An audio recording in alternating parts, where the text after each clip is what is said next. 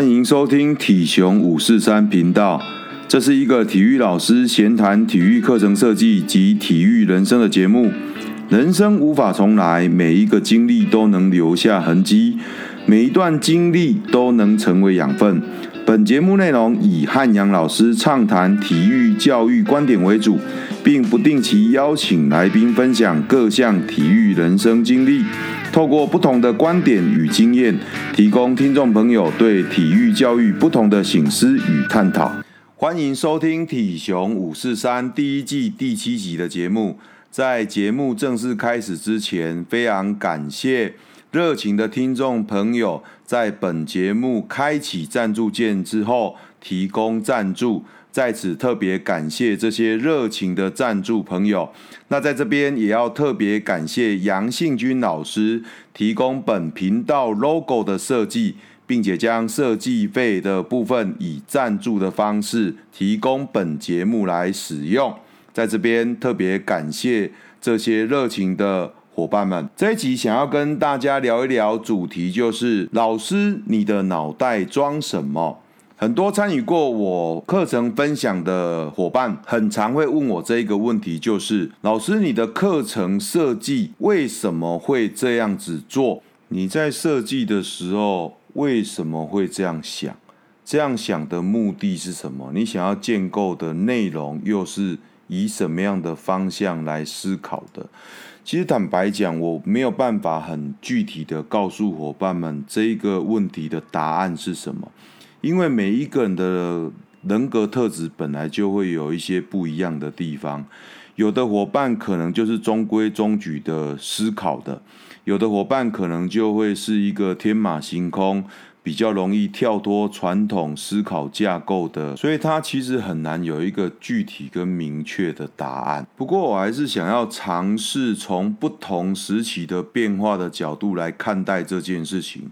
我在出任教师的时候，其实对于教学设计并没有一个太具体的呃印象，或者是音架，或者是能力。在开始教书的时候，其实我在师培中心所学到的教材教法，告诉我篮球怎么教，排球怎么教，游泳怎么教，我就怎么教。所以对于课程设计来讲，我是没有太多的能力，或者是音架可以去琢磨太多的。这个是我在最初期的样态，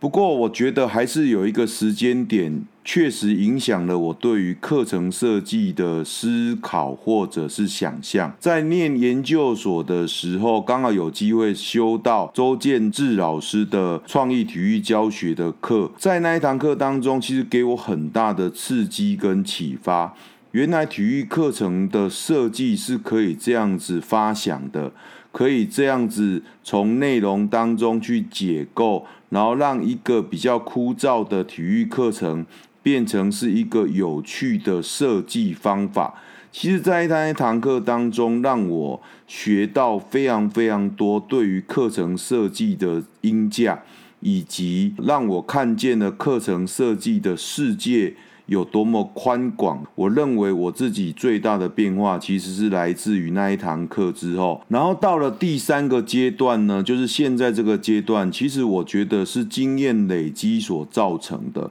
然后因为经验累积的堆叠，让我对于课程设计的发想。可以有一些不同角度跟高度的思考点，再加上有带领共备的机会，所以你会看到很多形形色色的课程设计，再从不同的课程设计的角度当中去思考它怎么样跟教学的。呃，流程做安排，它怎么样跟学习的成效做串联？我觉得对于课程设计的这个发想，我的脑袋可以分成这三个不同的时期变化来做一个呃解释。那除此之外呢，其实我觉得我自己在呃有了这个音架的能力之后，我最常会去思考的点，从自己发想。到变成可以解析课程，所以过往我只是模仿的状态，到开始可以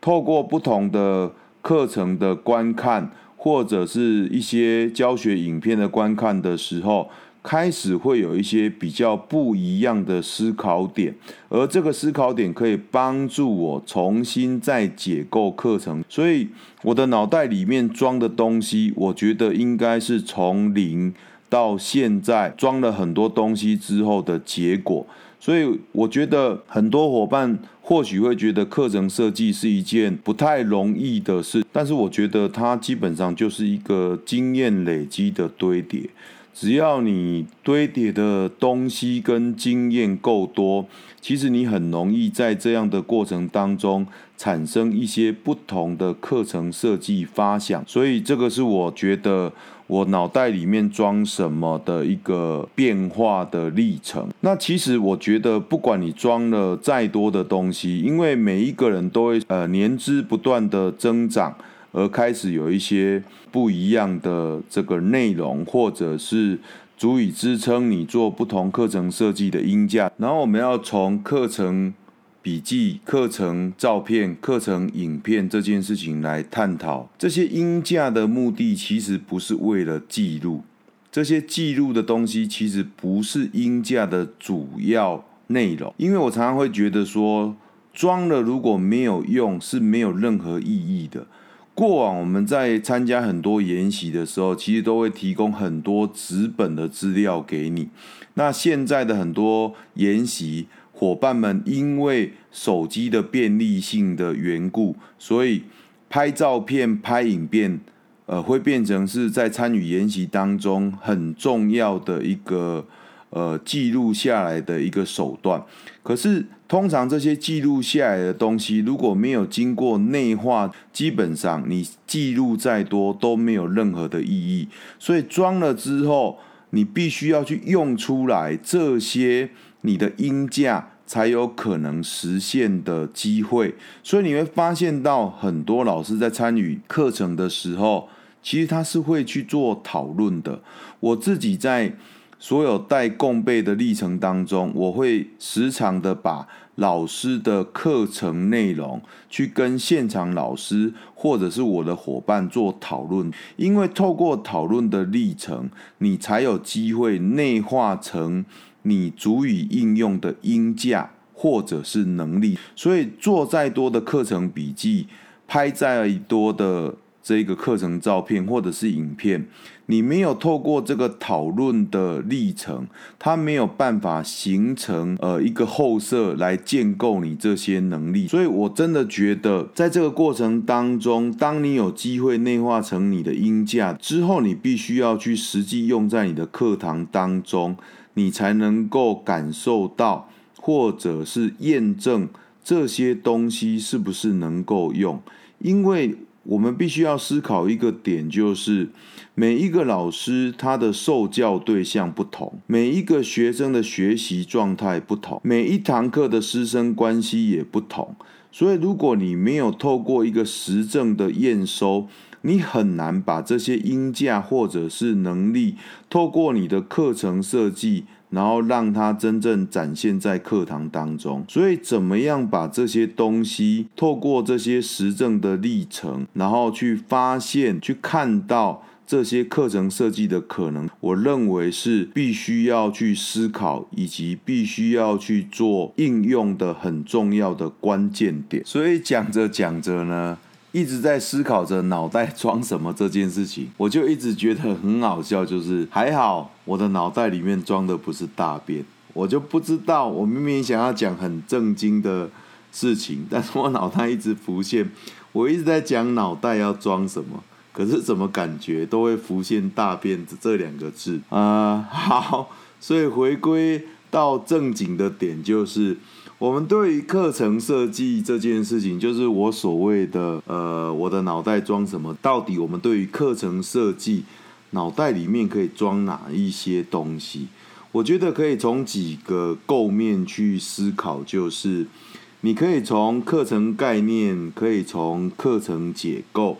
可以从一些实事、一些情境，或者是一些实证的经验当中，把这些东西。装进你的课程设计的脑袋当中。什么叫做课程概念？过往我们常常只教动作技能，很少把动作概念这一个通则放进来。我常常会去思考一件事情，就是明明传接球的概念，不管是放在篮球、足球、排球、橄榄球等等，基本上传接的概念其实是非常雷同的。只是不同的规则跟不同的器材，它的这一个传球、传接的动作可能会不太一样，不过概念上是相同的。它是一个 A 点到 B 点的传接，它可能有定点，可能有移动。基本上你只要把这个概念放进来，学生只要在某一堂课当中学会了这一个概念，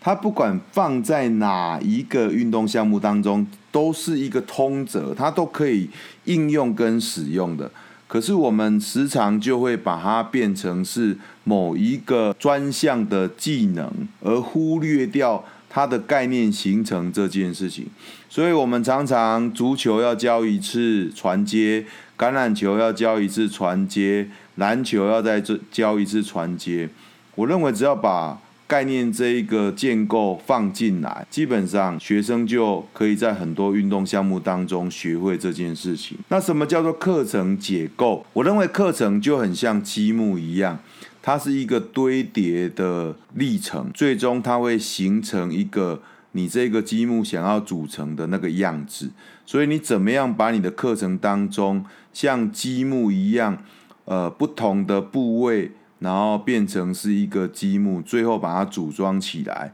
形成你最后的课程目标这件事情。所以这个就是所谓的课程结构，它有一点像积木的堆叠概念。那再来就是时事的部分。我们有很多运动时事可以把它放进来，尤其在传播媒体的这个介入跟传播，其实孩子们进入这个时事跟课程的连结，其实会非常快速的。比如说全明星运动会，比如说各个不同的运动赛事，这些东西。只要在适当的时间点变成你的课程设计的一个内容，基本上对于学生来讲都是一个可以非常轻易进入这个课程的一个很重要的设计点。那或者是情境，我在上一集的节目当中有特别提到，所谓场部跟运动情境越接近实际上的运动情境。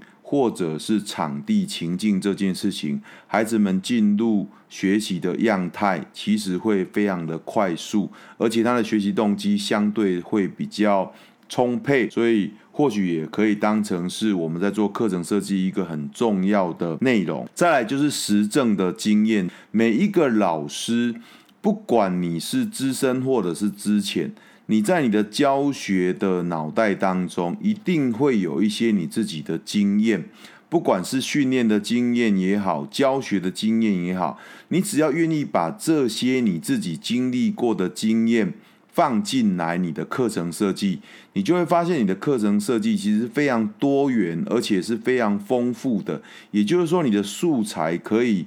透过这些经验，提供源源不绝的这样的一个想法，所以它会是一个你发想非常好，而且非常好应用的素材。这一些课程设计的素材，其实还是必须要有一个内敛的历程。这一个内敛跟后设的历程，其实是需要一些激荡架构的。怎么样把这些组合的可能性发挥到极致，其实是必须要来自于对话的想象，或者是蓝图这件事情。透过你跟伙伴，透过你跟其他人的这些对话的讨论的历程，其实可以帮助我们建构你这些源源不断的素材，怎么样合理化。并且比较符应我们整个教学设计真正想要建构的目的，就是所谓的学习成效的提升。我觉得这个历程是非常重要的，